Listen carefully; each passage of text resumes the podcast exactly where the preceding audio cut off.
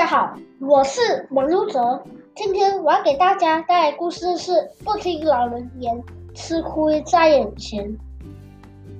有一天，果果在马路上奔跑，有玉叔叔说：“果果不要跑这么快，小心跌倒。”果果对有玉叔叔说：“放心啦，我已经很久没有跌倒了了。”嘣的一声，果果问道：“怎么路中间会有一直等住